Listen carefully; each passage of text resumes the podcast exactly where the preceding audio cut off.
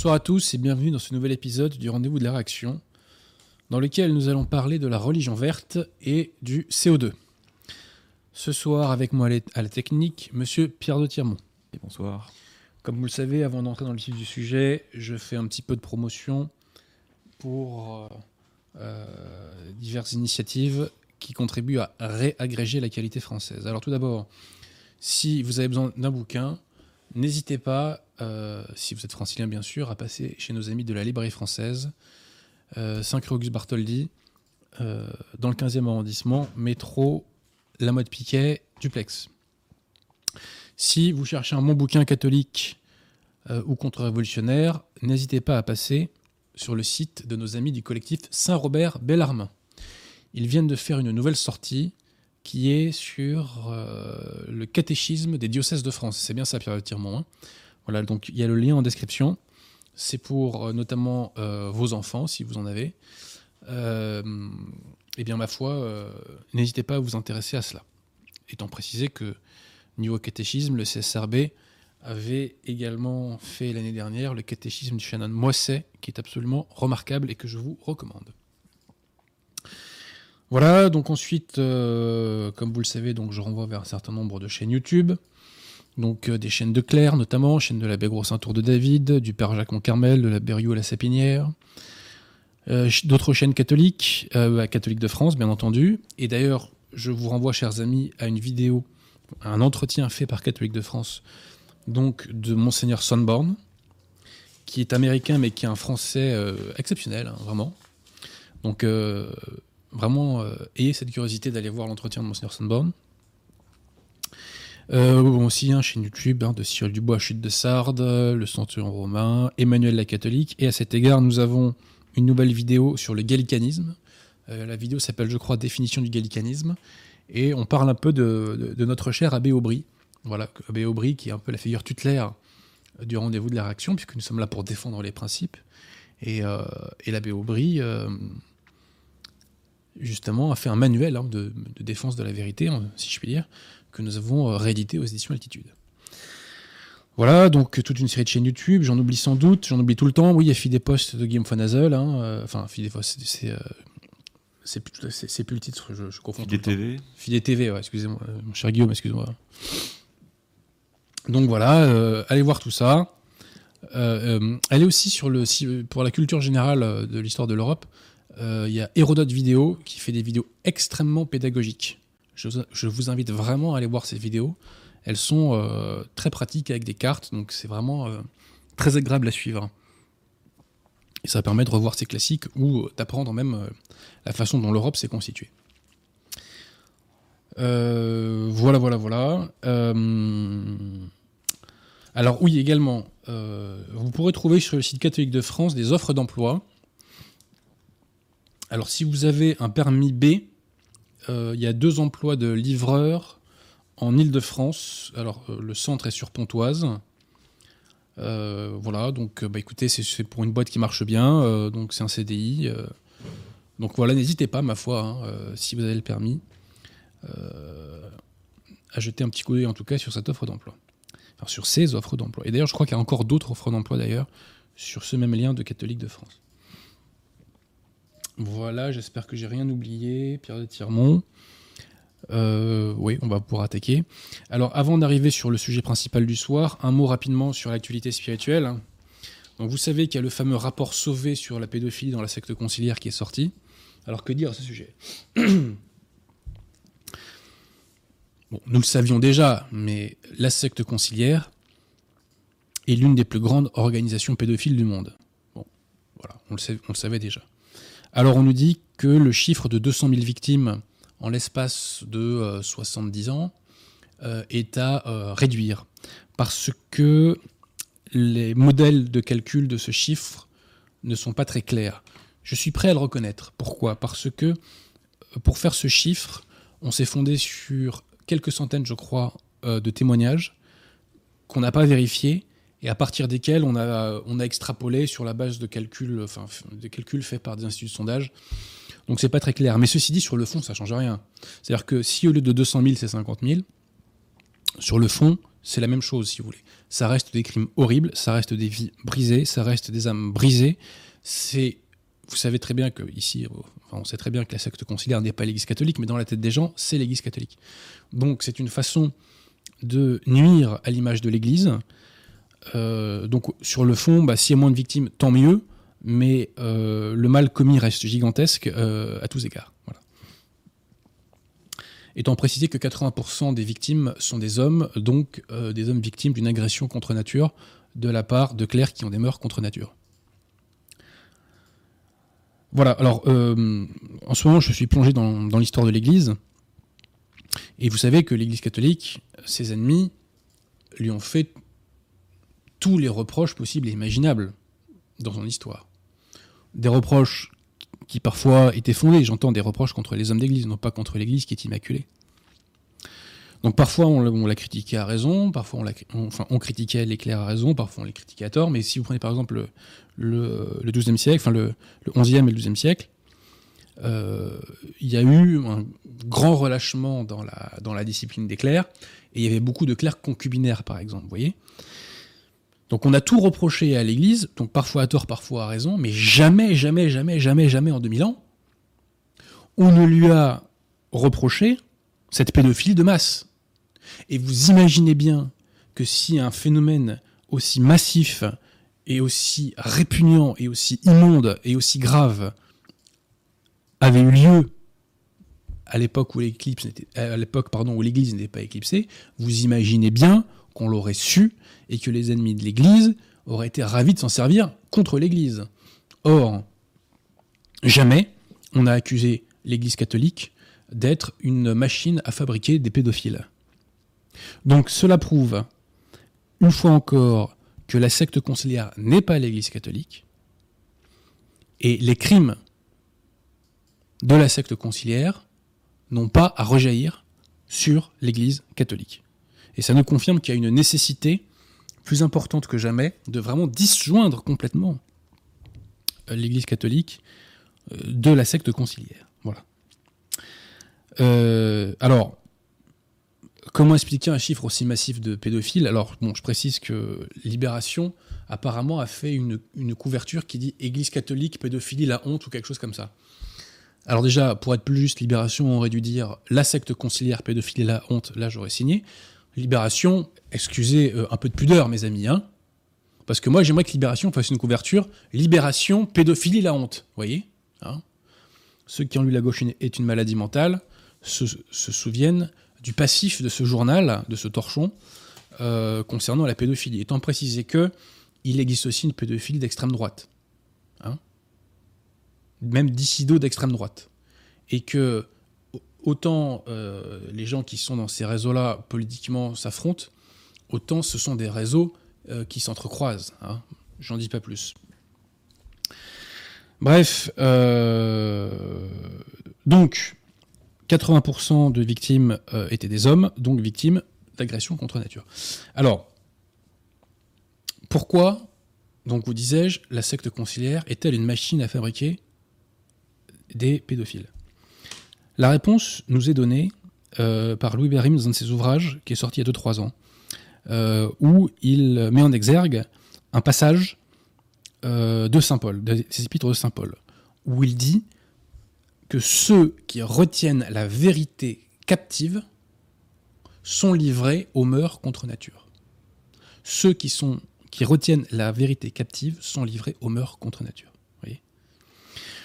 la secte conciliaire se fait passer par, pour l'Église catholique, elle éclipse l'Église catholique et elle, elle, euh, elle, rend captif la vérité, puisque elle éclipse l'enseignement de l'Église également, par toutes ses hérésies, etc. voyez? Donc, pour châtier ces félons de, euh, du fait qu'ils maintiennent la vérité captive, eh bien, ils sont livrés aux mœurs contre nature. Et on en est là où on en est. Bref, ce visage hideux n'est pas celui de l'Église catholique, c'est celui de la secte conciliaire. Nous n'avons rien à voir avec ces gens-là. Nous les condamnons fermement. Et lorsque nous serons au pouvoir, pour nous, ça sera peine de mort pour les pédophiles de toute façon. Hein. Peine de mort pour les assassins, pour les terroristes, pour les trafiquants de drogue, pour les violeurs et pour les pédophiles. Ça me semble être le minimum syndical.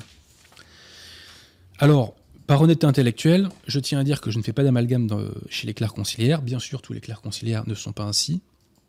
J'en connais quelques-uns avec qui on a des échanges cordiaux, on n'est pas d'accord sur tout, encore que certains sont sur le point de basculer.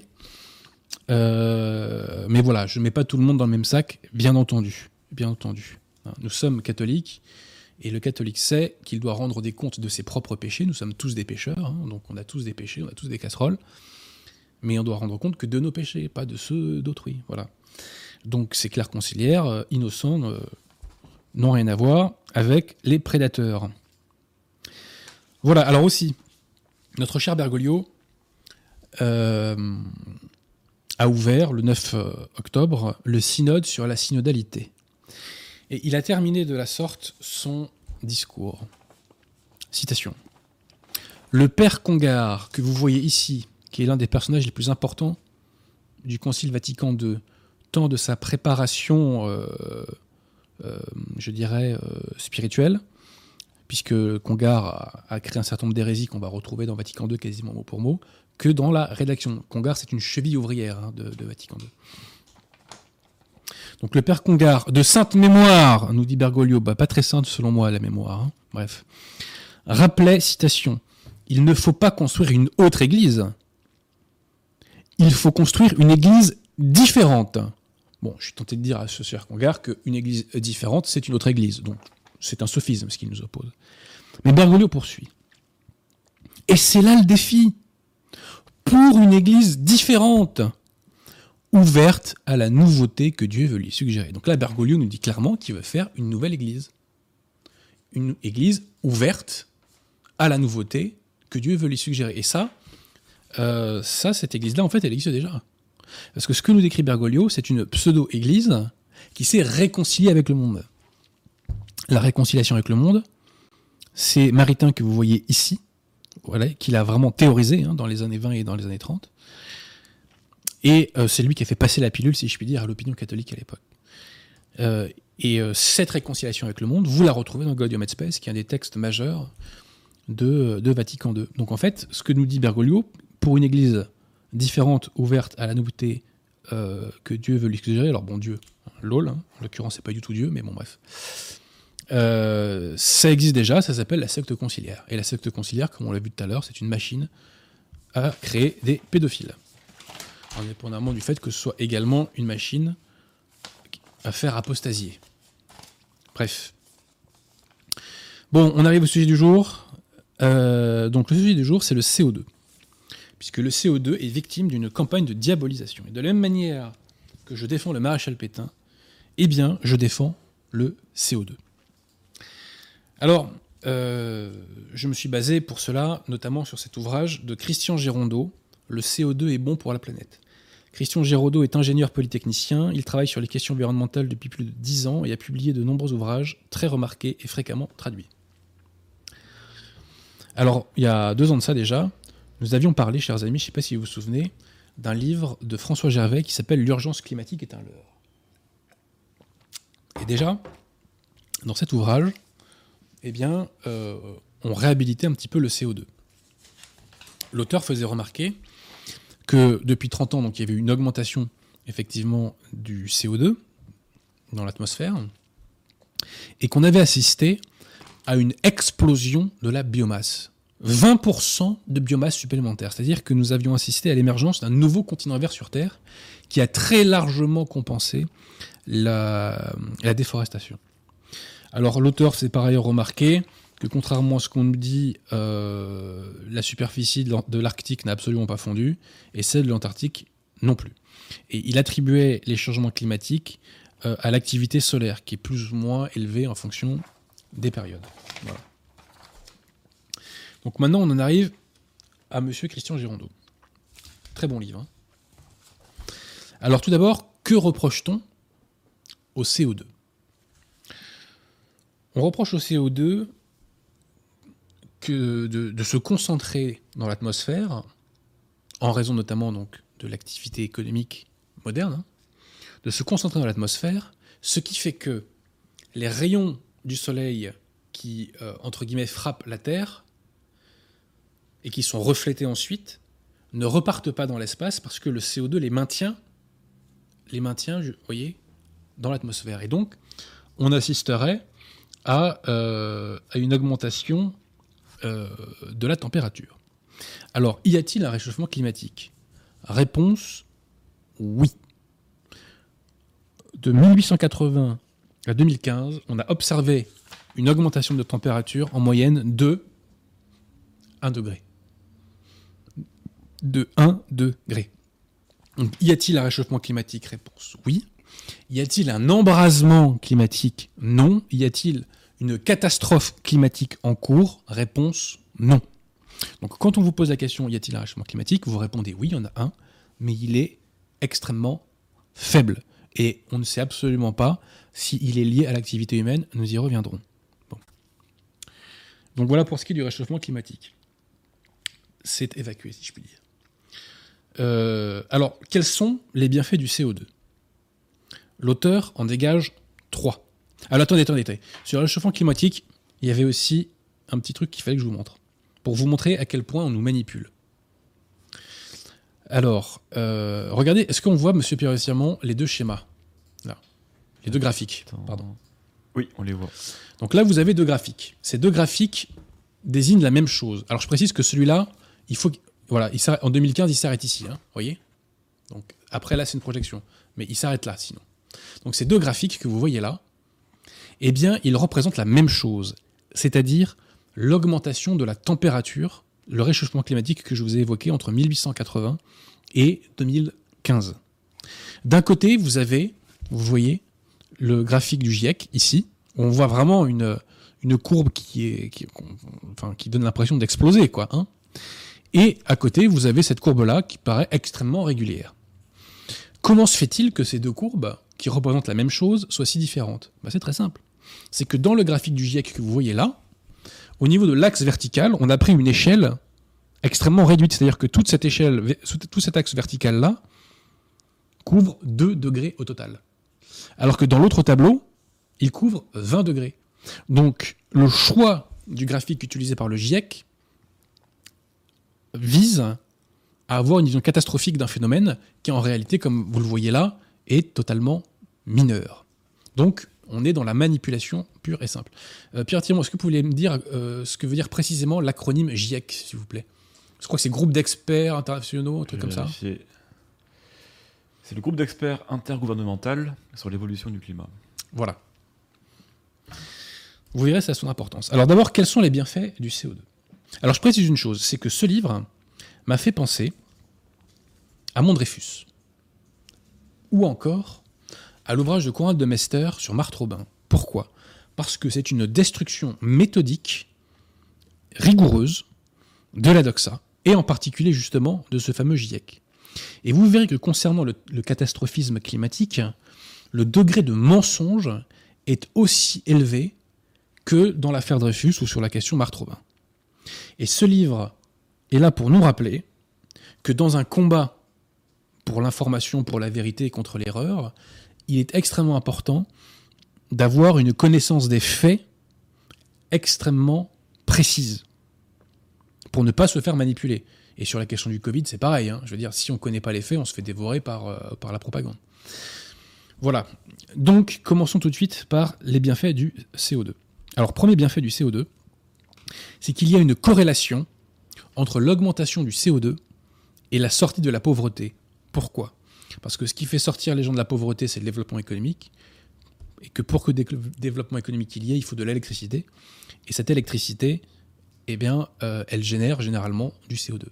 Donc, il y a une corrélation entre la sortie de la pauvreté et, euh, et les émissions de CO2. Regardez pour le cas de la Chine, vous voyez? Donc, les points représentent la proportion de la population qui sort de la pauvreté au fil des années, voyez. Donc là, il y a une augmentation très grande de gens qui sortent de la pauvreté en Chine. Et la courbe, là, ce sont les émissions de CO2. Donc on voit vraiment que ça se, suit de très très près. Hein. Voyez Donc citation. Donc de 1990 à de nos jours, les émissions de CO2 ont triplé. 2 milliards d'êtres humains sont sortis de la pauvreté sans énergie, pas de prospérité. Davantage de CO2 dans notre atmosphère, c'est moins de pauvreté, moins de morts et moins de famine. La croissance d'un pays et sa sortie de la pauvreté dépendent directement de la quantité d'électricité disponible. L'Agence internationale de l'énergie, qui dépend de l'OCDE, donc c'est vraiment le système, hein, constate un vaste mouvement de construction de centrales électriques en cours dans le monde en développement. Et l'auteur fait remarquer qu'il y a un silence médiatique total sur cette question. Pourquoi? Parce qu'à échéance régulière, on nous fait, vous savez, des conférences sur l'environnement, comme la COP21 par exemple. Mais il est impossible de faire coïncider le discours de réduction d'émissions du CO2 avec le mouvement en cours dans les pays en voie de développement, qui consiste donc à construire un maximum de centrales électriques. Parce que s'il faut limiter le CO2, il faut arrêter cette construction. Mais comme le réel, vous voyez, est réfractaire à l'idéologie dominante, eh bien, on le gomme, on le masque, on le passe sous le tapis. Bref, premier bienfait, la sortie de la pauvreté. Deuxième bienfait, c'est l'accroissement du rendement de l'agriculture. Donc l'auteur nous dit que de même que les, horticulteurs injectent du CO2 pour hâter la croissance des plantes, eh l'augmentation du CO2 euh, permet de développer euh, la biomasse. Et il nous dit qu'il y a une hausse de la, que la hausse de concentration du CO2 augmente le rendement agricole de 20%. Voilà. Alors, troisième bienfait, et là je vous avoue que c'est quelque chose euh, que j'ai vraiment totalement découvert, c'est que le CO2 permet de lutter contre la pollution domestique.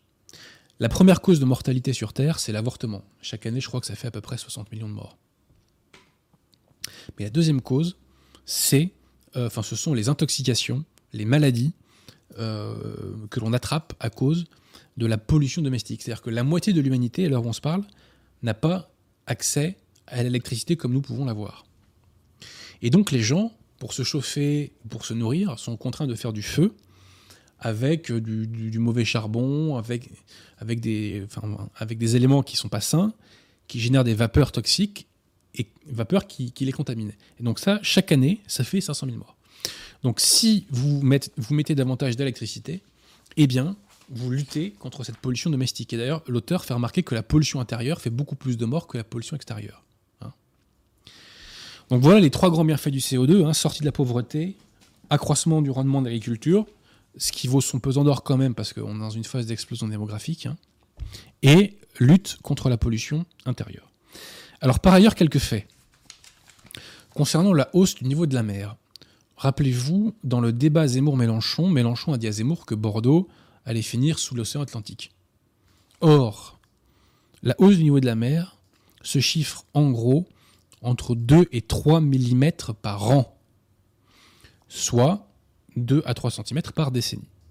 Ce qui peut provoquer un recul des côtes, nous dit l'auteur, de 2 à 3 mètres. Par ailleurs, donc, sous Louis XIV, la Seine gelait, il faisait beaucoup plus froid.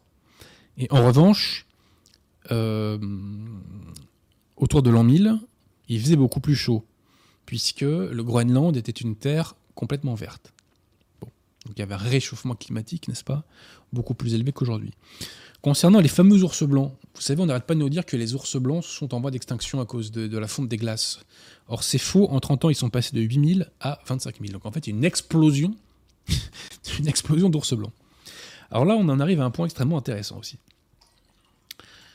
Vous savez que pour lutter contre ce soi-disant réchauffement, enfin, il y a un réchauffement climatique, mais pour lutter contre le, l'embrasement climatique, si je puis dire, on nous dit qu'il faut que nous réduisions nos émissions de CO2.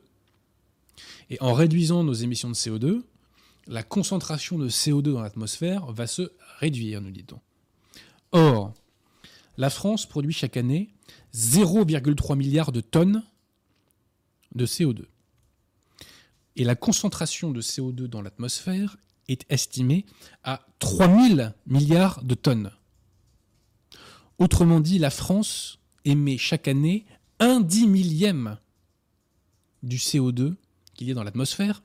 Et sur ce 1 dix millième, la moitié est absorbée par les plantes qui s'en nourrissent par la photosynthèse, parce que ce que j'ai oublié de vous dire, c'est que la photosynthèse, donc c'est ce qui nourrit les plantes, et la photosynthèse s'alimente par le CO2.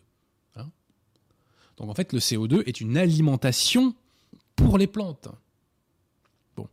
Donc, euh, les plantes et les océans donc captent la moitié du CO2 euh, émis. Donc en fait, la France génère chaque année un 20 millième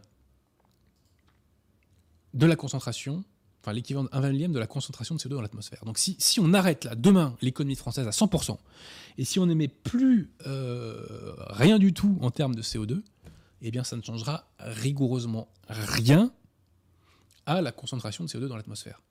Étant précisé que dans l'Union européenne, enfin si on prend tout le CO2 de l'Union européenne, on arrive à un millième. Un millième. Et donc en fait, un deux millième de la concentration du CO2 dans l'atmosphère. Donc quand on vous parle de réduire, euh, réduire la concentration du CO2 dans l'atmosphère par un ralentissement de l'économie, ou en tout cas par l'arrêt euh, des, des hydrocarbures, on se fout du monde. On se fout du monde. Vous voyez? Parce que la proportion de ce que nous émettons en comparaison de ce qui existe déjà est totalement dérisoire. Totalement dérisoire. Alors maintenant, on en arrive au GIEC. Et là, ça va piquer. Alors Pierre Tirmont, est-ce que vous pouvez traduire la formule suivante? Intergovernmental Panel on Climate Change. Panel, je sais pas si c'est un faux ami. Mais... C'est, peut-être tableau, non euh, Panel. Euh, bah, allez-y, allez-y, allez-y. Vous voulez que je fasse un, un Google Traduction en direct? Ouais, ouais, ouais allez-y, allez-y. Ouais. Intergouvernemental. Panel on Climate Change. On appréciera l'accent anglois de votre serviteur. Bah, il dit un, panel intergouvernemental sur le changement climatique. Voilà. Mais donc ça, Intergovernmental Panel on Climate Change, c'est le véritable nom du GIEC. Et vous remarquerez que dans ce nom, il n'y a pas d'experts. Alors que pour le nom français, il y a un groupe d'experts, je crois, de mémoire. Donc dans le nom anglais, il n'y a pas ça. Alors je précise que le GIEC, à la base, c'est une institution de l'ONU. Hein. Donc l'ONU crée cette institution, et cette institution ne revendique pas dans son titre être un groupe d'experts. Donc déjà, il y a, euh, escroquerie sur la marchandise vendue, déjà, dans sa version française. La deuxième escroquerie est dans les statuts du GIEC. Pourquoi? Parce que dans cette statut, on nous dit que le GIEC sert à comprendre les bases scientifiques et les risques de changement climatique d'origine humaine. Donc en fait, le GIEC postule qu'il y a un lien entre l'activité économique de l'homme et le climatique. Donc vous disais-je, l'auteur explique que le GIEC n'est pas composé d'experts. Je répète, le GIEC n'est pas composé d'experts. Citation page 70. La vérité est que la structure centrale qui gère le GIEC, son bureau, est composée en quasi-totalité de personnes qui ne sont en rien des experts du climat et n'y connaissent rien. Le président en fonction de 2002 à 2015, l'Indien euh, Rajendra Pachouri, était ingénieur, des chemins de fer. Deux de ses trois vice-présidents, le Soudanais Ismail Ghizouli et le Coréen Oh Singli, étaient respectivement titulaires d'un master en recherche opérationnelle et spécialistes de l'économie de l'énergie. Aucun des trois ne possède la moindre qualification climatique, et il en est de même pour la totalité des 31 membres de ce bureau, dont plus de la majorité proviennent d'ailleurs de pays qui ne possèdent pas un seul climatologue. Donc, Pierre Tirement, vous pouvez postuler potentiellement au bureau du GIEC. Hein. Donc, le GIEC ne comprend aucun expert en l'auteur. Ce n'est pas un organisme technique. Donc, le GIEC, en réalité, recourt à des experts à qui ils font des commandes et dont ils dévoient, parfois, nous allons voir, les travaux. Comment procède le GIEC Il fait en fait véritablement des appels d'offres. Et ce sont des bureaux de recherche, des centres de laboratoire, des universitaires qui travaillent sur ces appels d'offres. Et bien entendu, les intéressés sont payés pour cela. Et comme vous le savez, la main qui donne est au-dessus de la main qui reçoit, comme disait Napoléon. Citation, page 60. Souvent, on peut lire que 97% des scientifiques sont d'accord avec le GIEC pour affirmer que nous nous dirigeons vers un réchauffement massif de la planète. Ce n'est pas vrai et personne n'a pu trouver la justification de ce chiffre. Ce qui existe au contraire, c'est un mécanisme qui permet à des non-scientifiques, en l'occurrence aux membres des instances gouvernantes du GIEC, de parler des scientifiques, en prenant soin si nécessaire de leur faire dire exactement le contraire de ce qu'ils pensent. Donc là, nous allons voir comment le GIEC manipule objectivement l'opinion. On l'a déjà vu par exemple avec le graphique, mais là, vous allez voir, c'est du haut niveau et ça va vous rappeler l'affaire Dreyfus. Alors prenons un petit exemple. Le GIEC fait à échéance régulière des rapports. Et le GIEC a notamment fait donc un rapport en 2011. le 9 mai 2011, le GIEC synthétise son rapport par un communiqué de presse qui émane d'Abu Dhabi dans lequel on nous dit que les énergies renouvelables pourraient répondre en 2050 à près de 80% des besoins énergétiques de l'humanité. Je répète, les énergies renouvelables pourraient répondre en 2050 à près de 80% des besoins énergétiques de l'humanité, étant précisé que sur ces 80%, 63% sont assurés par l'énergie éolienne et solaire. Donc en 2050, donc dans 30 et quelques années, 63% de l'énergie mondiale sera assurée par l'éolienne et le solaire, nous dit le GIEC en 2011. Petit problème. Petit problème.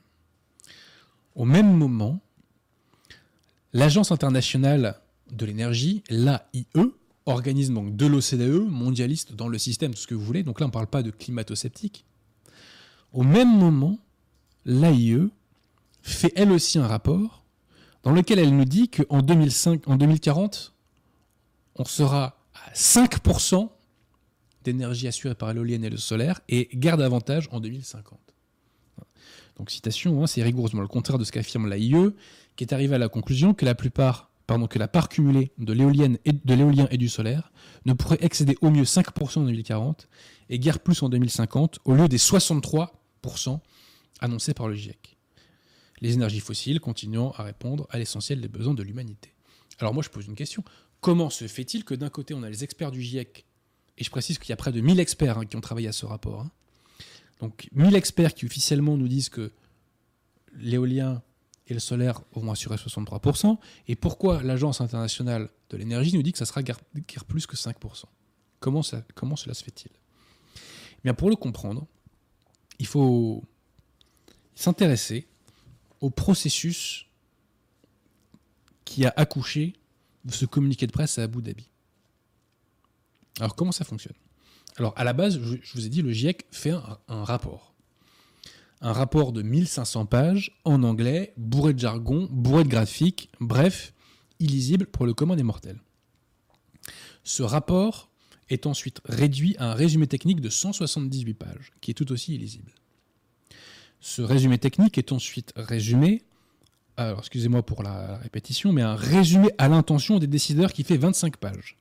Et ce résumé à l'intention des décideurs est contrôlé encore par 41 experts.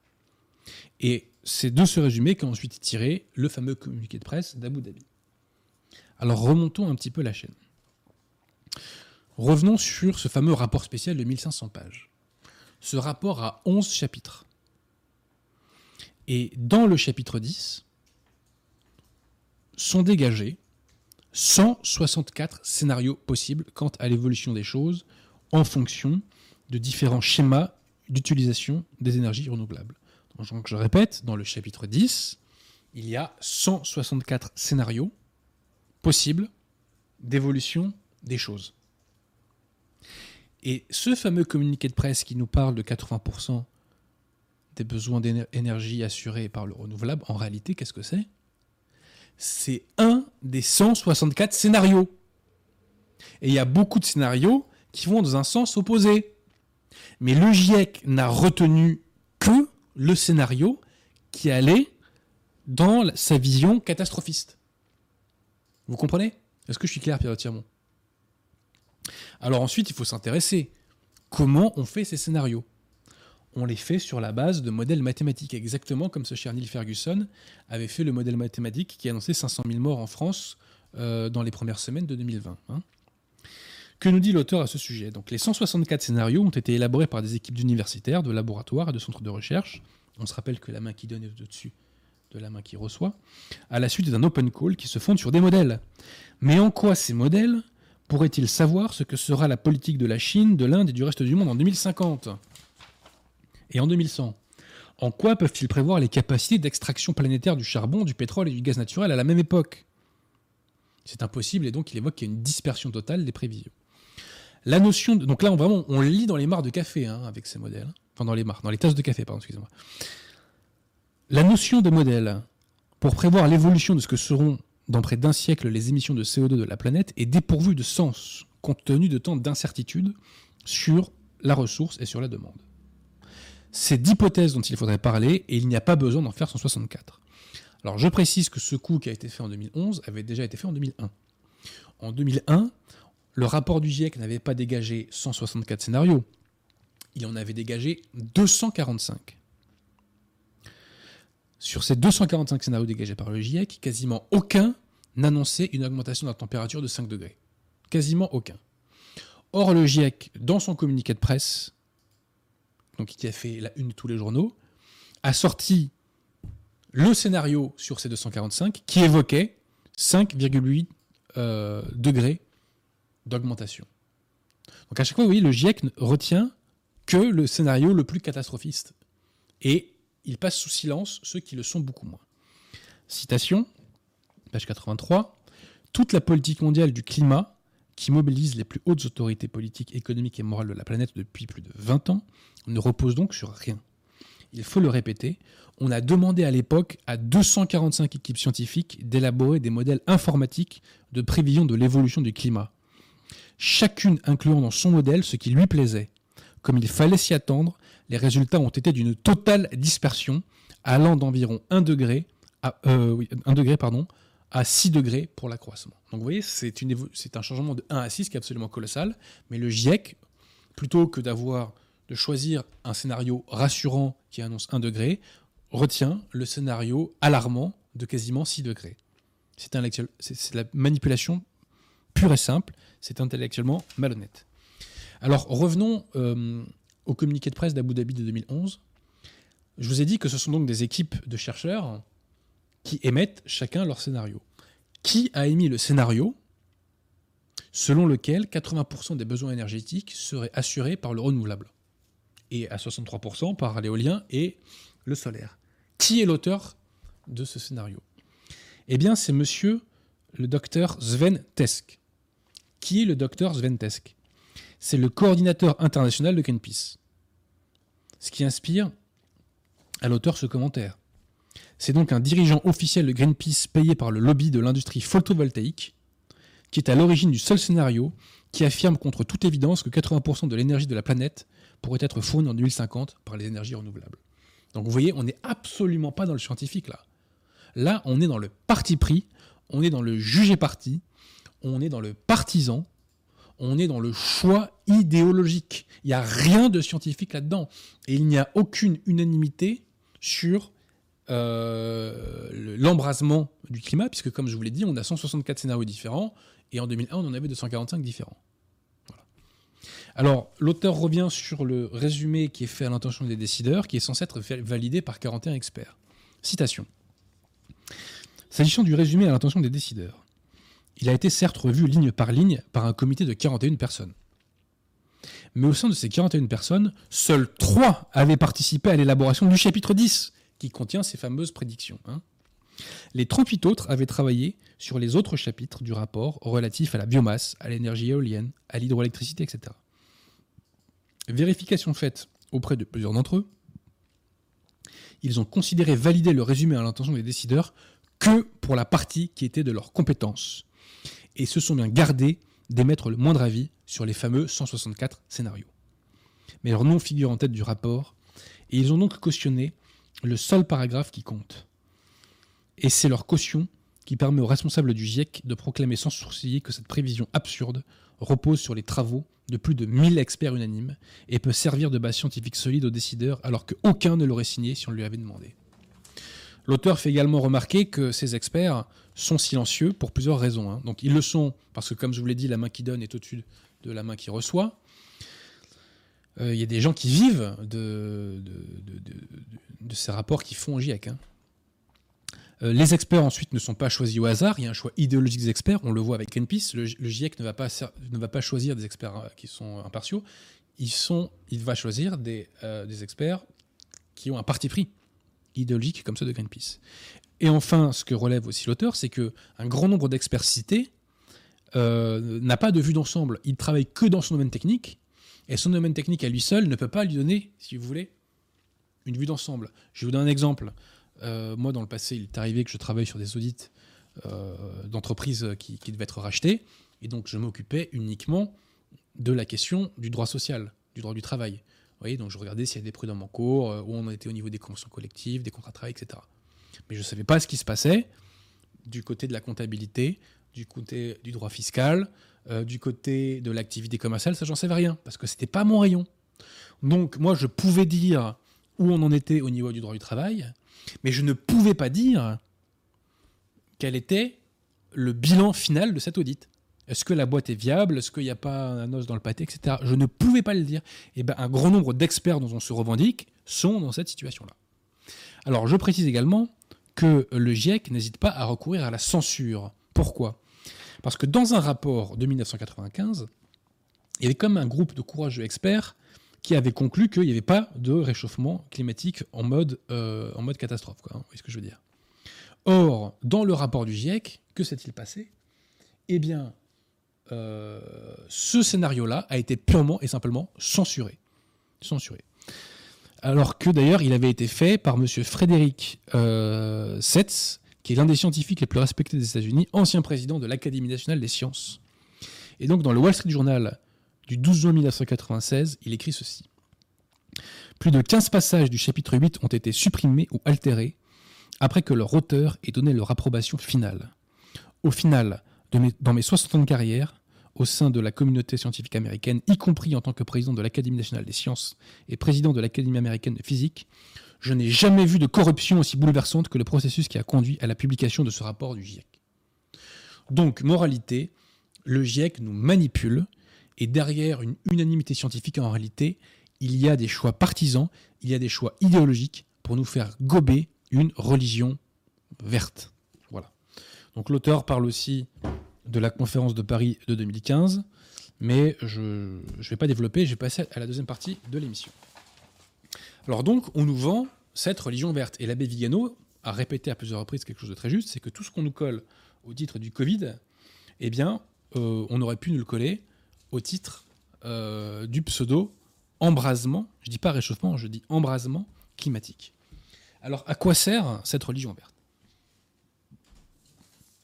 Étant précisant que les dogmes de cette religion n'ont aucun fondement empirique, comme on l'a vu. Hein.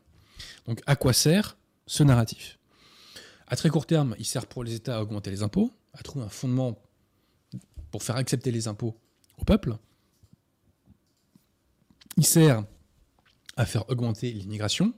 Les peuples ne veulent plus l'immigration au titre du, regroupement familial, ils n'en veulent plus au titre du droit d'asile ou euh, du travail. On va leur coller les fameux réfugiés climatiques. Ensuite, ça sert à maintenir la jeunesse sous l'influence, sous l'emprise de la révolution. On ne peut plus aujourd'hui mobiliser la jeunesse au titre de la lutte des classes. Ça passe à 10 milliards de kilomètres de sa tête. En revanche, on peut manipuler la jeunesse sur le réchauffement climatique. À échéance régulière, on fait des manifestations pour le climat qui mobilisent de très très grandes euh, masses. Hein, on le voit à échéance très régulière. On, mobilise tous les collèges, tous les lycées, etc. Ensuite, ultime but de la religion verte, c'est très simple. Enfin, c'est pas l'ultime. Vous l'ultime, on y arrivera après. Mais autre, d'un point de vue du système, autre utilité de cette religion verte, c'est qu'elle permet de justifier la gouvernance mondiale, puisqu'on va nous dire que euh, si on veut sauver le climat, il est nécessaire qu'on ait une action à l'échelle mondiale, si vous voulez. Bon.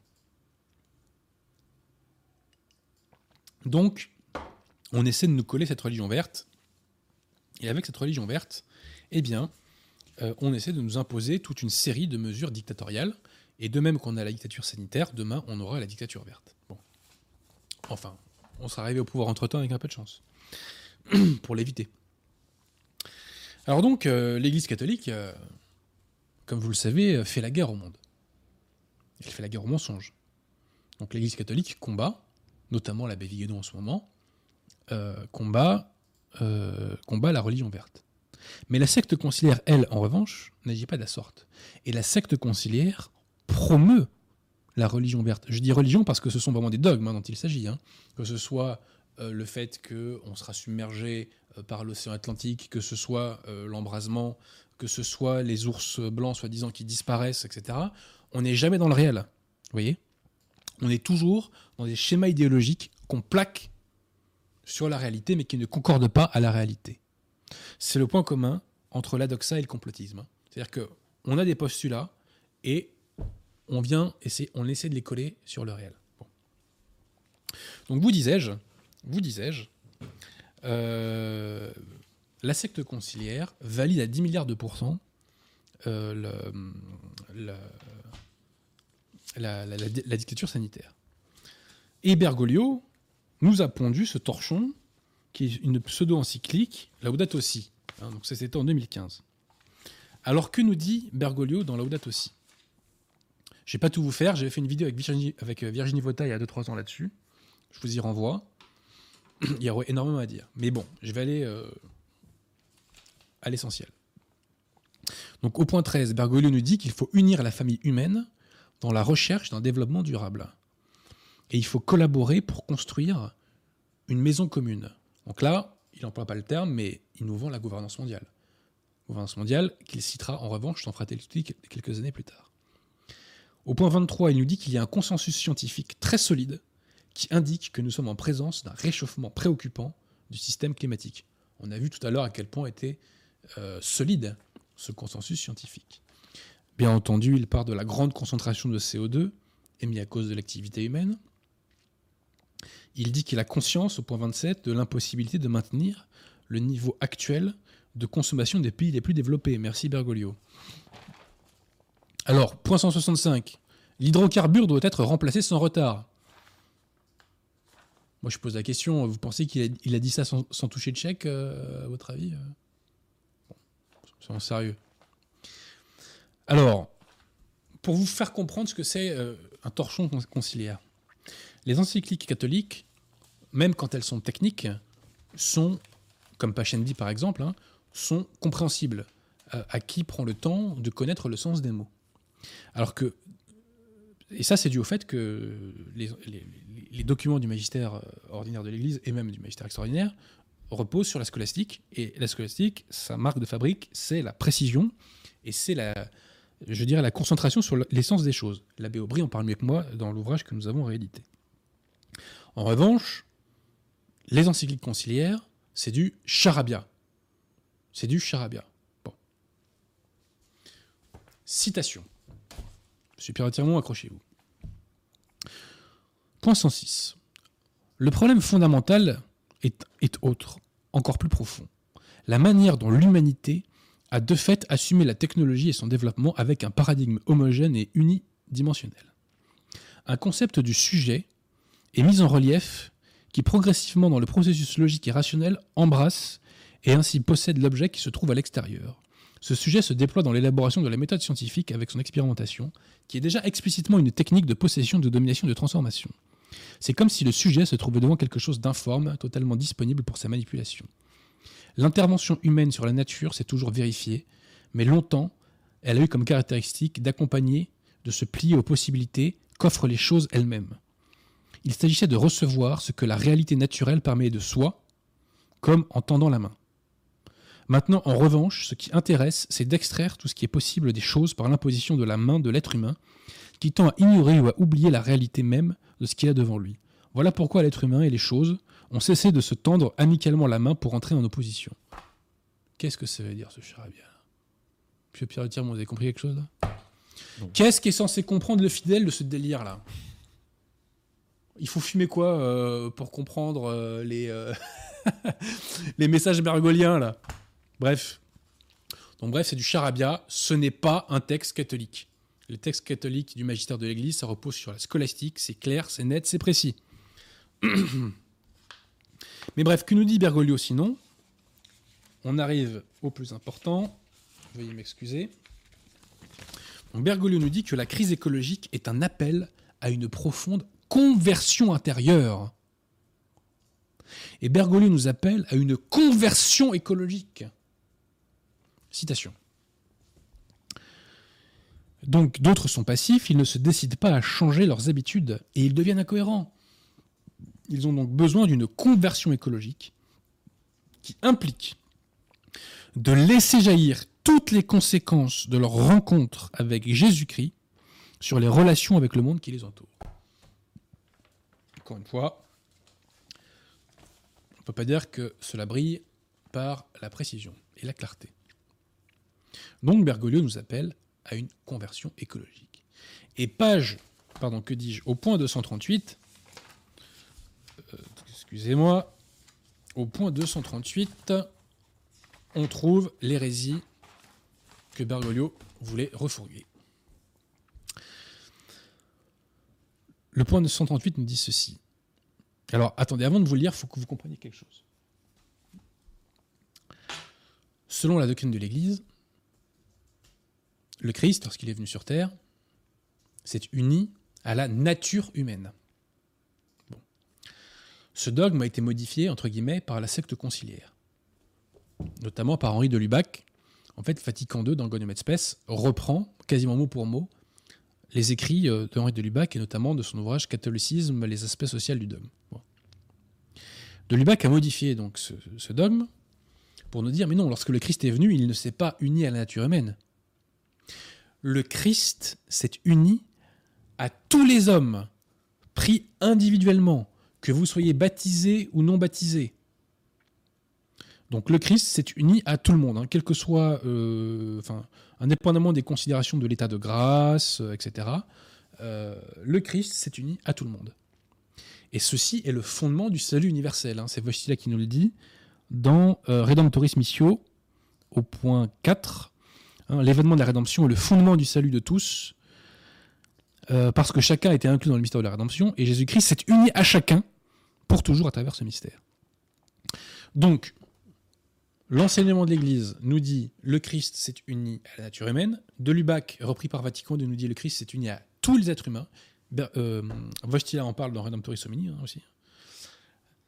Et là, Bergoglio, lui, il va passer au, stade encore supérieur. lui, il nous dit, au point 238, que le Christ, lorsqu'il est venu, même lorsqu'il a été formé dans le sein de Marie, s'est uni à cette terre le Christ s'est uni à cette terre. Donc ce que nous dit Bergoglio, c'est qu'il y a une fusion du divin avec la nature, avec la terre. Le Christ s'est uni à la terre, nous dit-il au point 238. Le divin qui fusionne avec la terre, ça vous rappelle rien, Pierre de Tirmont, ça? Ça nous rappelle la pseudo-divinité de la terre-mère, parce que psaume 96, verset 5, les dieux des païens sont des démons, le démon Pachamama, qui est la terre-mère. Donc, qu'on emploie la formule de terre-mère sans considération panthéistique, pourquoi pas Mais en revanche, quand comme Bergoglio on nous dit que le Christ s'est uni à la terre, là c'est malsain, et là on tombe dans le panthéisme. Et d'ailleurs, dans euh, Querida Amazonia, je crois que dans la version anglaise, dans la traduction anglaise, on nous dit que le fleuve de l'Amazonie est l'éternité. Qu'est-ce que c'est que ce délire? L'éternel, c'est le bon Dieu. Hein. C'est le bon Dieu, hein, l'éternel. Hein. Bref, Bergoglio nous vend une fusion de la terre et du divin. Et là, on commence à comprendre.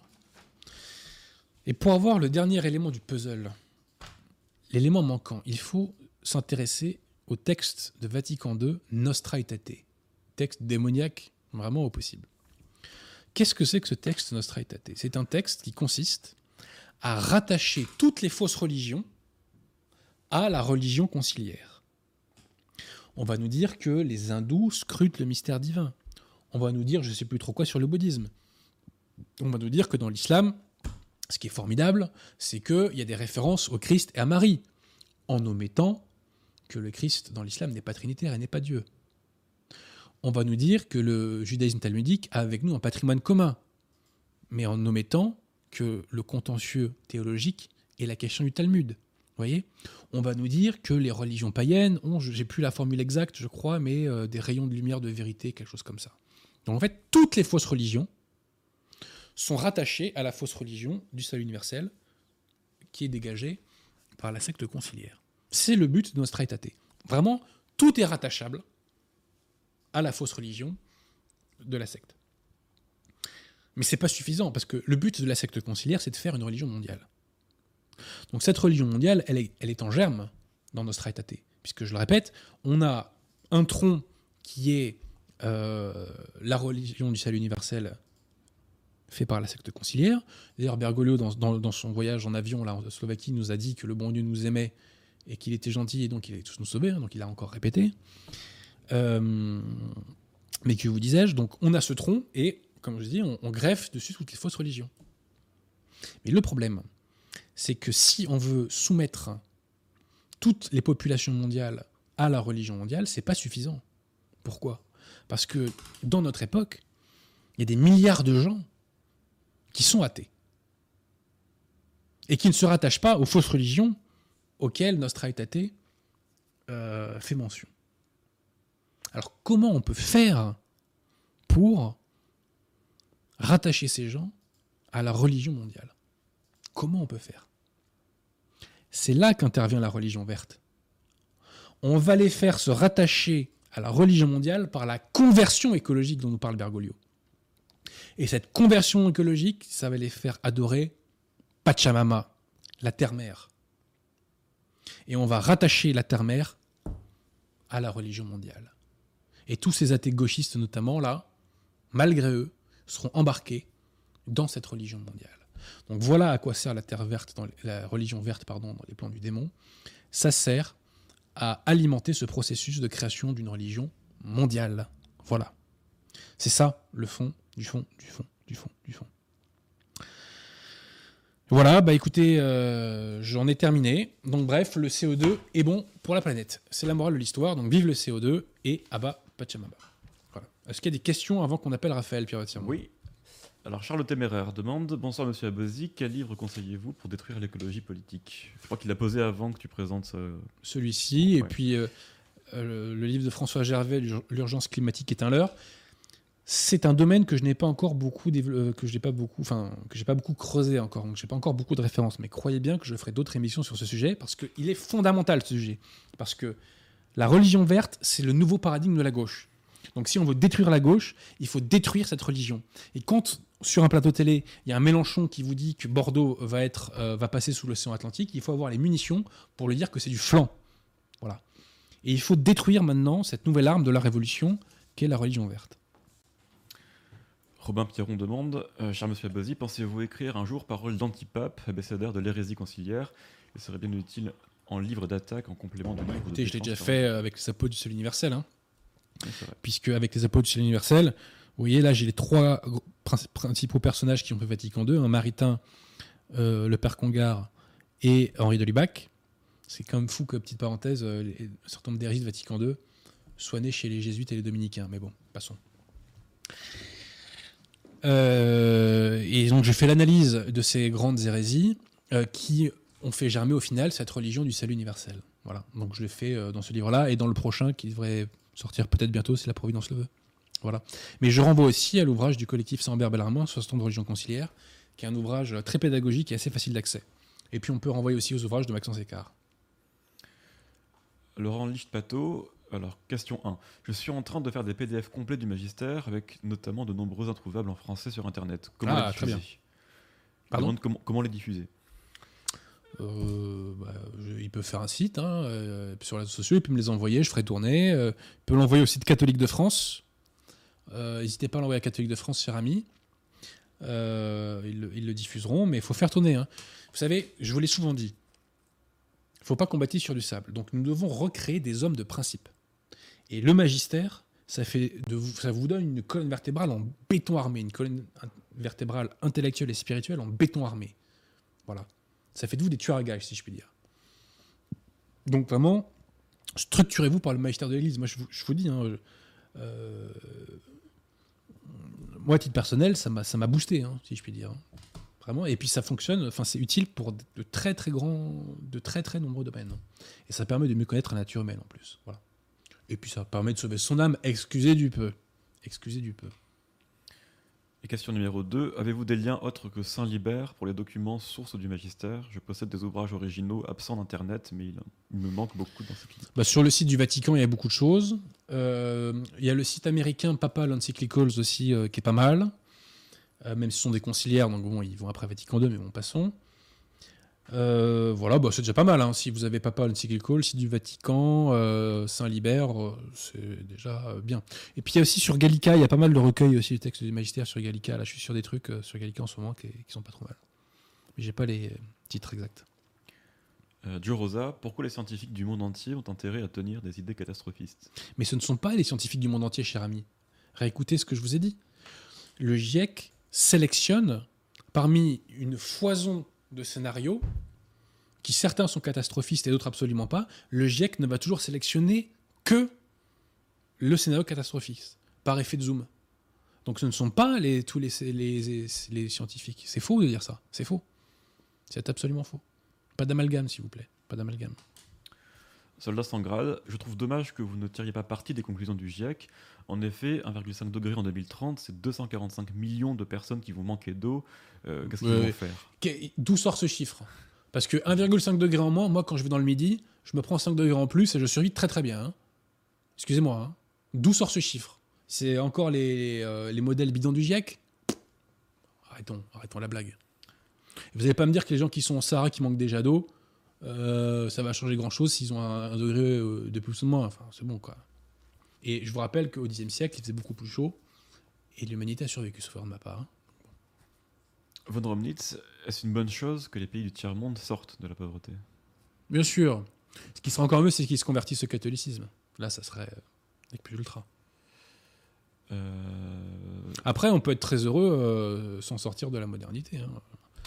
Je crois que le pays le plus, le, le plus heureux du monde, c'est le Bhoutan. Et je crois qu'il y a très peu de télé là-bas.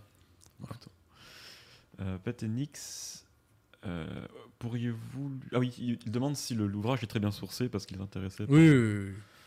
D'accord. Euh, Prince Marciano fait un don, merci. Et dit Masson Delmotte dit Les relevés satellites démontrent un réchauffement de- des basses couches et refroidissement des hautes couches, stratosphère. Donc l'origine est le CO2 et non le Soleil. Qu'en pensez-vous?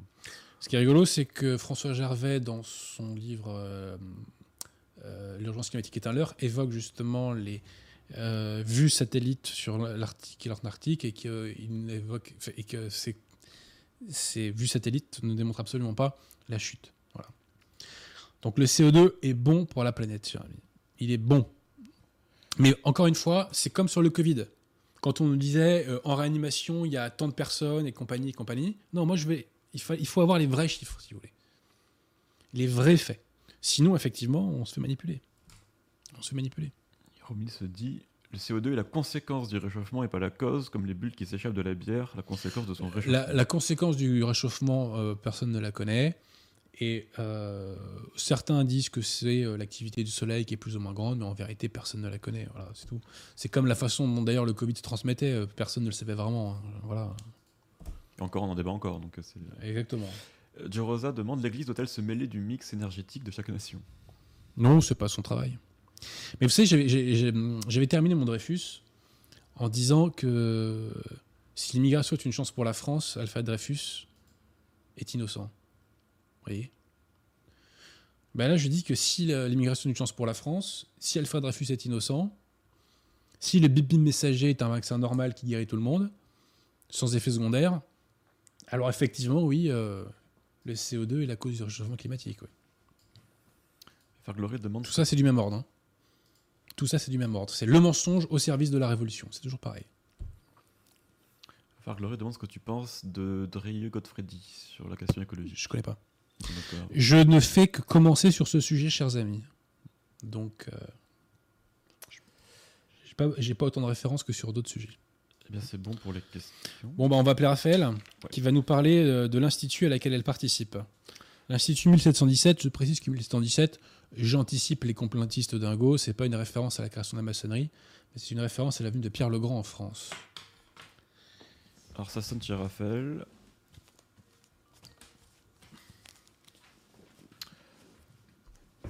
Alors, je sais pas si elle nous entend.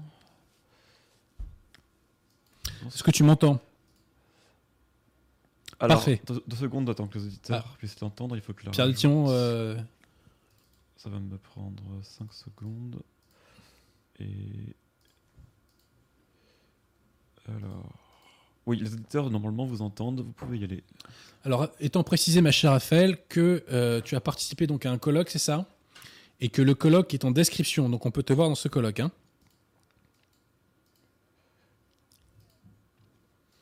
ah, c'est 17-17 Ah, alors. Attendez, je suis pas sûr que ça marche pour les auditeurs. Attendez, Pierre Tirmont me dit qu'on n'est pas sûr. euh, Euh, de- On n'est pas sûr de t'entendre. je, je- je vois, pas la source audio. Est-ce que les auditeurs peuvent me dire s'ils entendent bien Raphaël? Est-ce que le chat peut servir à quelque chose? Je, je clash le chat hein, parce que je suis outré euh, du fait que la plupart des, des commentaires sont débiles généralement. quoi. Je crois que c'est bon. C'est bon? Ça devrait être bon. J'attends que le, le chat réagisse, mais normalement c'est bon. Raphaël, si vous pouvez dire un mot ou deux, Oui, allô, vous m'entendez? Je pense que c'est bon.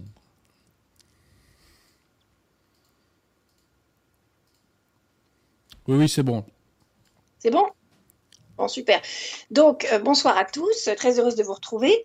Donc, je vais vous parler ce soir de l'Institut 1717 que j'ai cofondé euh, il y a quelques mois et euh, qui a pour but, donc le nom c'est Institut 1717 euh, pour une nouvelle alliance franco-russe. Donc, comme son nom l'indique, l'idée c'est de, de restaurer l'alliance franco-russe en la mettant évidemment au goût du jour et avec le- les, impératifs diplomatiques et géopolitiques qui sont ceux de notre époque.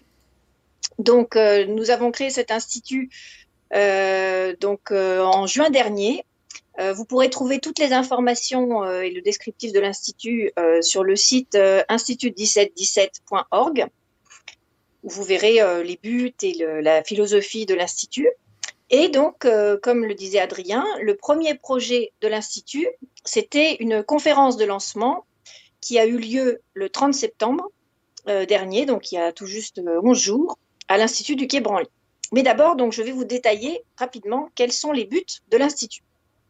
Donc, tout d'abord, le premier but, euh, c'est celui de, on peut dire, de réparer une injustice, puisqu'il existe une euh, très grande russophilie en France, euh, d'une grande marge, euh, gra- grande frange de la population française euh, qui a euh, spontanément une attirance pour la culture russe et pour les Russes en général, et ce malgré euh, toute la propagande euh, qu'on peut trouver dans les médias et qui est euh, très hostile aux Russes et à Poutine. Et malgré tout, il existe quand même vraiment un tropisme français pour les Russes.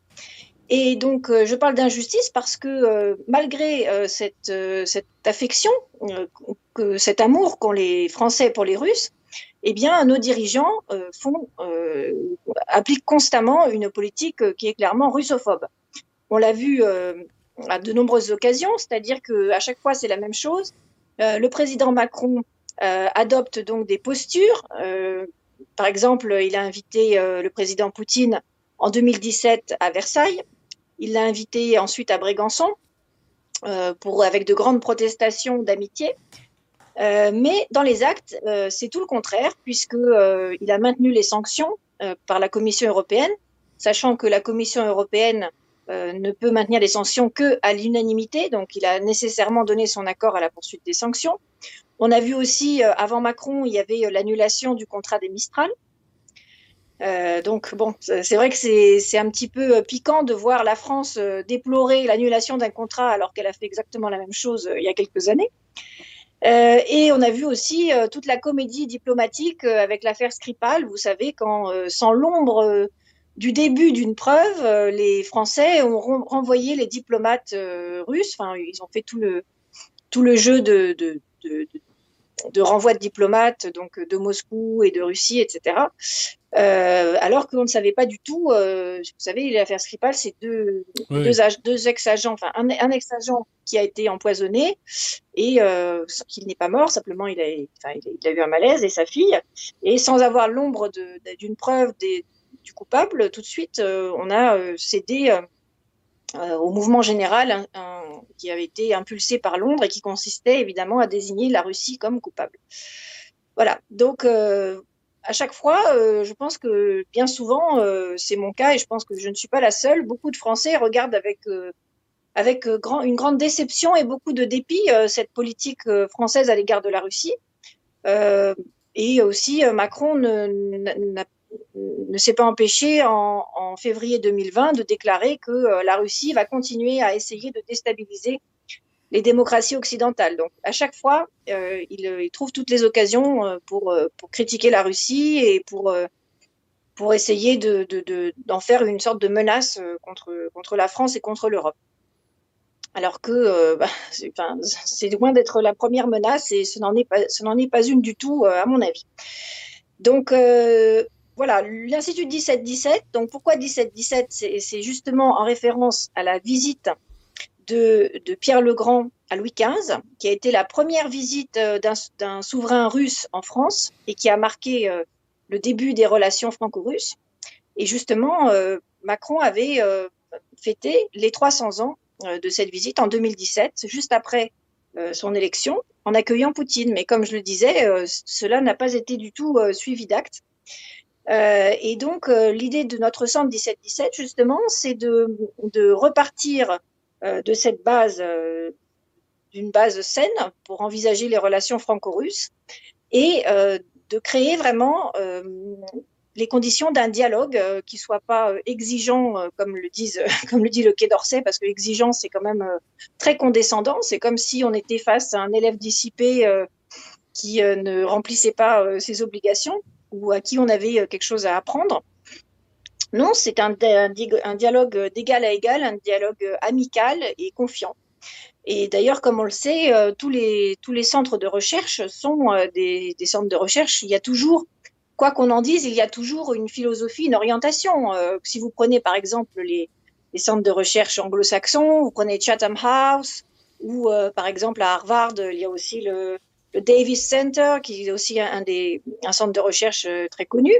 ou des centres de recherche parfois spécialisés euh, sur, certains sujets, mais notamment sur la Russie eh bien, euh, à chaque fois, évidemment, ce sont des centres de recherche qui sont orientés. Il n'y a pas de neutralité en général. Hein. Il y a toujours une philosophie, des buts et des intérêts.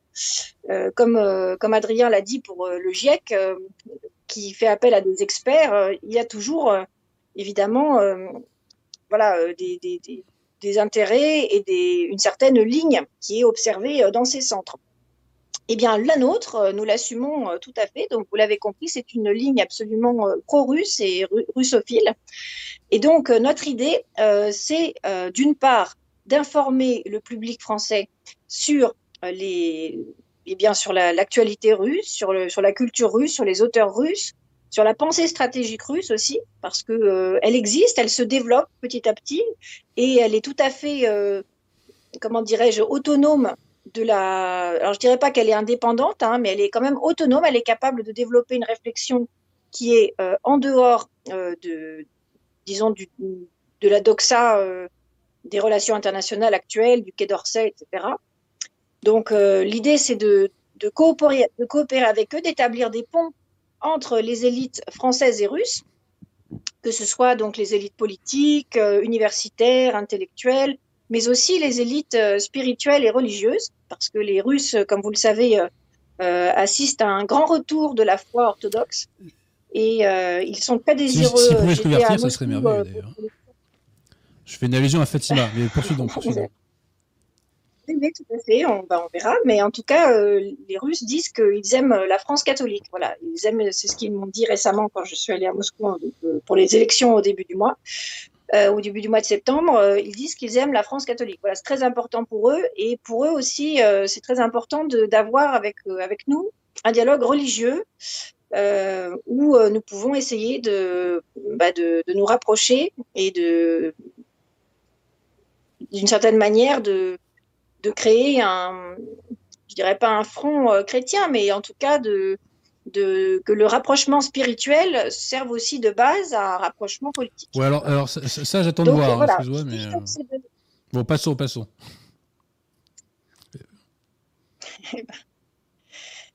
on verra, on verra. Là, on ne fait que, on a fait que commencer notre, nos activités. Donc, euh, euh, l'idée, si vous voulez, c'est de, donc, euh, lors du, lors du, de la conférence je reviens donc à la conférence du 30 septembre. Donc il y a eu euh, plusieurs communications qui, étaient, qui ont été faites euh, par des spécialistes de la Russie, de la géopolitique, de l'histoire. Donc par exemple, il y a eu une interview de Monsieur Champion que, je, qui justement a Oui, oui, donc on peut voir cette interview en ligne. Euh, et donc ensuite, euh, Monsieur Champion, donc, qui a écrit un livre justement en 2017 à l'occasion de la visite de Poutine euh, sur la visite de Pierre le Grand 300 ans auparavant. C'est un livre qui est là, c'est passé. il était, enfin, le livre était a été présenté à Poutine. Enfin, il était présent le jour de la visite de Poutine. mais malheureusement, il a eu quand même un retentissement très faible chez nous. Et donc, on a décidé d'aller de, de, rencontrer son auteur et de, voilà, de l'interviewer. Donc c'était une interview euh, vraiment très, très éclairante et ça correspondait tout à fait à bah, la philosophie de notre centre puisque c'est précisément euh, la date de la date qui, qui, nous sert de qui est le nom de notre centre. Euh, D'autre part, il y a eu une communication d'Olivier Rouault sur les raisons de l'amour franco-russe. Donc pourquoi les Russes aiment les Français, les Français aiment les Russes surtout. Euh, ensuite, euh, une, une, présentation historique sur l'Alliance franco-russe de 1893, qui était euh, aussi euh, très intéressante, puisqu'elle montrait la, en fait que c'était très paradoxal finalement pour les Russes, pour le souverain qui était Alexandre, euh, Alexandre III euh, de s'allier avec la République française. Lui qui était extrêmement pieux, extrêmement croyant, il, a surmonté énormément de ses préventions euh, contre la République laïque, qu'il abhorrait complètement en raison de préoccupations stratégiques. Voilà. D'autre part, une présentation d'Emmanuel Thoman sur les avantages géopolitiques d'un pivot vers la Russie. Également, une autre présentation d'Emmanuel Leroy, qui est le président de l'Institut 1717 euh, sur euh, l'alliance franco-russe est-elle encore possible Et également, nous avons accueilli Slobodan Despot, qui nous a parlé de Saint-Pétersbourg et pourquoi Saint-Pétersbourg était vraiment l'héritage euh, l'héritage représenté tout à fait et incarnait l'héritage culturel européen. C'est l'air d'être une très belle ville, hein, Saint-Pétersbourg d'ailleurs. C'est là où il y a les palais, je crois, hein, c'est ça? Ah, oui, oui, tout à fait. Oui, ça a l'air très très beau. Hein. C'est la ville euh, fondée, comme son nom l'indique, par Pierre. Euh, après, euh, il a commencé à la fonder, il l'a entrepris donc au début du XVIIIe siècle. Mais c'est vrai qu'il a fait venir énormément d'architectes français et européens, mais surtout français, qu'il avait recrutés justement lors de sa visite à Versailles. Et moi-même, donc j'ai aussi proposé une présentation sur comment ne plus perdre la guerre froide, puisque un des grands enjeux de la guerre actuelle, de la guerre qui se mène, la guerre totale, c'est la guerre culturelle. Donc moi j'ai parlé de ces enjeux, comment est-ce que la guerre culturelle avait été menée pendant la guerre froide, pourquoi est-ce qu'elle avait été perdue par l'Union soviétique? Et comment faire pour ne plus la perdre? Voilà. Donc je vous invite encore une fois à regarder la vidéo de la conférence. Pour l'instant, elle est disponible d'une seule traite, euh, mais il y a une possibilité ensuite, nous allons là. De toute façon, quand vous la voyez d'une seule traite, vous pouvez très bien euh, euh, accélérer. Voilà, regardez les présentations qui, vous préférez. Et de toute façon, on va ensuite le, mettre en ligne avec par capsule, c'est-à-dire avec les, présentation de chacun séparé. Voilà. Et d'autre part, je vous invite à, visiter donc le site de l'Institut 1717, institut1717.org, et à y adhérer, euh, ce qui vous donnera accès à plus de, contenu et à une, mise à jour régulière de, nos activités. Bah, merci Raphaël, merci, euh, merci à toi. Pierre Tiremont, à tout hasard, est-il des questions? Pas que je note pour le moment en tout cas, ma chère Raphaël, la morale de l'histoire, c'est que euh, les idées que nous véhiculons ici progressent hein, et que. Euh, c'est Pierre Thiron Non, c'est bon. Euh, et voilà. Un instant. Donc, ma chère Raphaël, félicitations pour ton activisme au bon sens du terme, hein, j'entends, hein, parce que c'est un terme qui peut avoir euh, une, approche péjorative, mais disons pour ton activité si tu préfères. Euh, on est là pour agréger la qualité française, il faut poser tous les pions partout.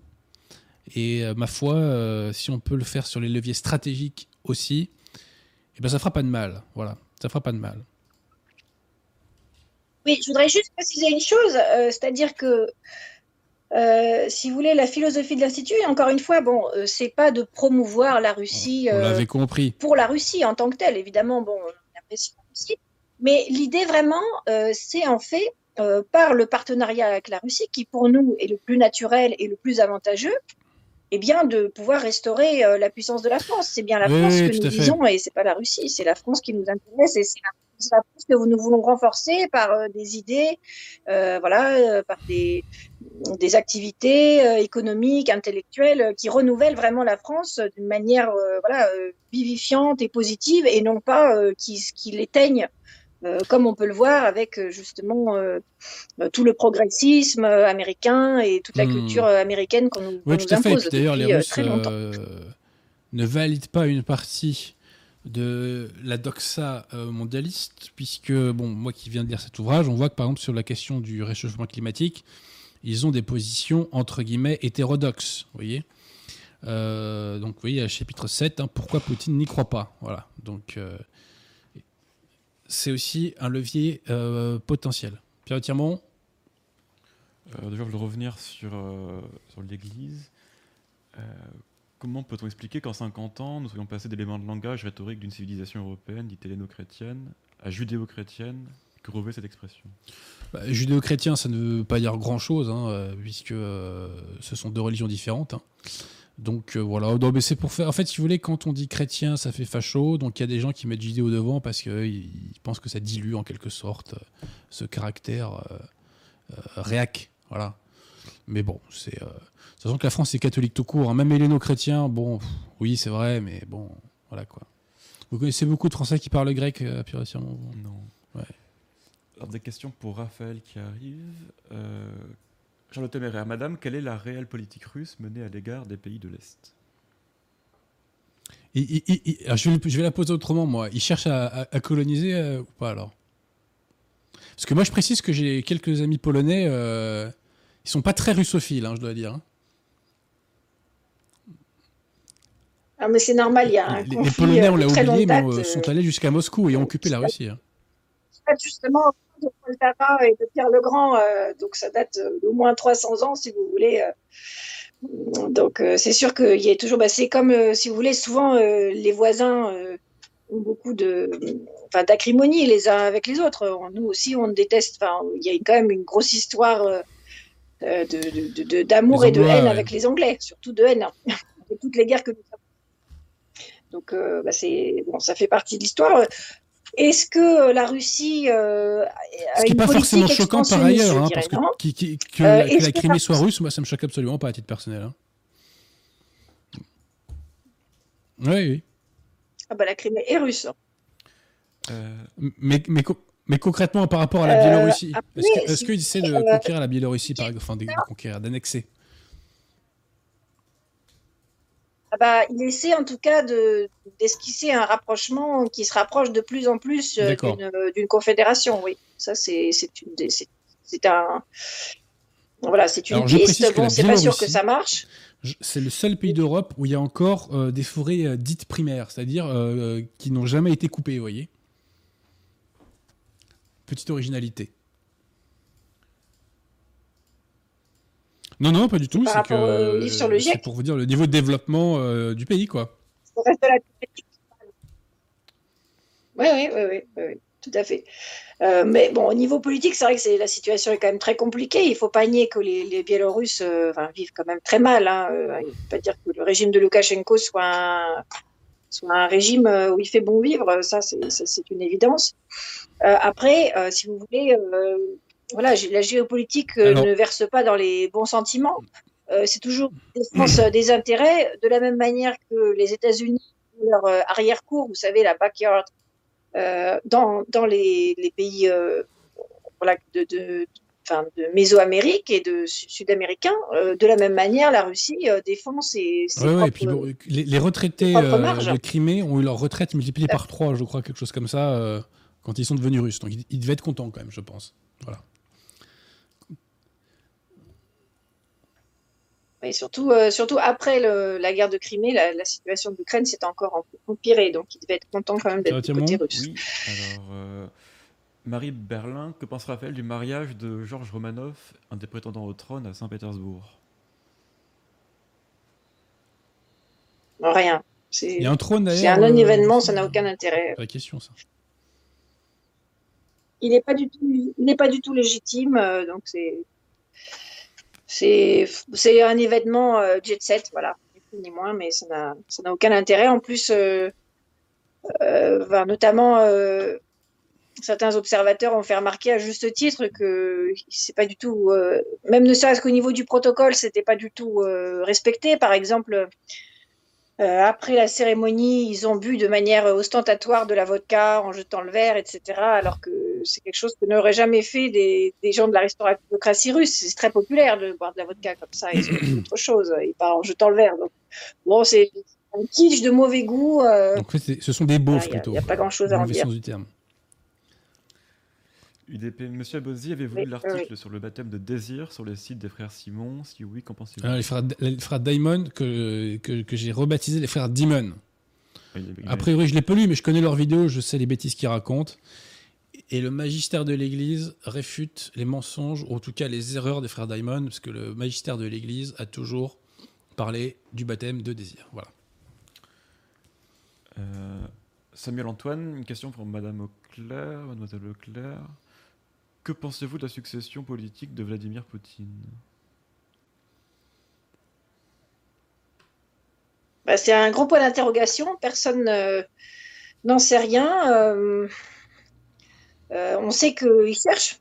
normalement, donc, il est potentiellement, il peut potentiellement rester ah, jusqu'en 2036, donc il a un peu le temps de voir venir. Alors, attends, il n'était pas très malade. Bon, malgré tout, ça passe Comme ça, Oui, mais apparemment, c'était une, c'était une, une rumeur qui avait été répandue par des, des, ennemis de Poutine. Ça arrive à tout le monde de tomber pas malade. Hein. Je suis pas allé euh, lui demander personne. Bah, il, a eu, il a eu le Covid, oui, par contre. C'est vrai qu'il a eu le Covid lui-même. Euh, pendant les élections, il était isolé. Mais apparemment, euh, on ne disait pas que son état était. Il était peut-être positif, mais il n'avait pas l'air d'être particulièrement. voilà, particulièrement affecté. Mais euh, il n'y a pas de successeur en vue là, il n'y a pas de dauphin euh, désigné plus ou moins formellement? D'accord. Pas, pas à ma connaissance. Enfin, Poutine est incroyable. Il a, pas hein, encore de... à mon avis, on va l'avoir encore quelques temps. Hein. Il est au pouvoir depuis l'an 2000, je crois, quasiment, en 1999, je crois. Oui, oui c'est ça. Bah, oui, c'est un, pourquoi un se priver quand on peut Pourquoi se priver Après, euh, oui, mais c'est vrai que il y a quand même, euh, si vous voulez, dès que vous avez euh, un règne qui s'installe, euh, quel qu'il soit, vous avez des, des, des effets négatifs, des effets secondaires inévitables, notamment. c'est vrai, c'est exactement. C'est-à-dire qu'en même temps, il y a une certaine stabilité qui est toujours profitable, mais en même temps, bah, on peut le voir aussi en France, c'est-à-dire qu'il y a un phénomène un petit peu de de, comment, de fossilisation, c'est-à-dire que ceux, les classes euh, qui sont au pouvoir, il n'y a plus d'ascenseur social, tout se, tout se fige, et notamment vous avez la classe, la nomenclature, euh, la bureaucratie en fait. Hein, euh, voilà, bah, la nomenclature, mais pas seulement, c'est-à-dire tout le, fonctionnariat et notamment parce que ce qu'on a aussi chez nous les hauts fonctionnaires, hein, mais, mais même plus largement hauts et moyens fonctionnaires, donc qui se sédimentent complètement et qui a en fait qui dont le but devient moins de servir les, les intérêts du pays que euh, de se servir lui-même, d'entretenir son propre maintien euh, et ses prérogatives. D'où euh, une, une, bureaucratie absolument, enfin, qui grandit de manière exponentielle. Et ça, c'est un énorme problème en Russie actuellement. Nous, on connaît, on connaît, bien le problème, mais c'est un problème aussi parce que ça freine énormément. C'est moi, bon, pour, pour, pour avoir des, des, des, liens dans le milieu universitaire, si vous voulez, euh, euh, les, par exemple, les, tout devient, euh, enfin, comment dirais-je, tout est extrêmement compliqué euh, pour avoir la moindre bourse ou pour organiser la moindre conférence. Vous devez euh, remplir des montagnes de papier.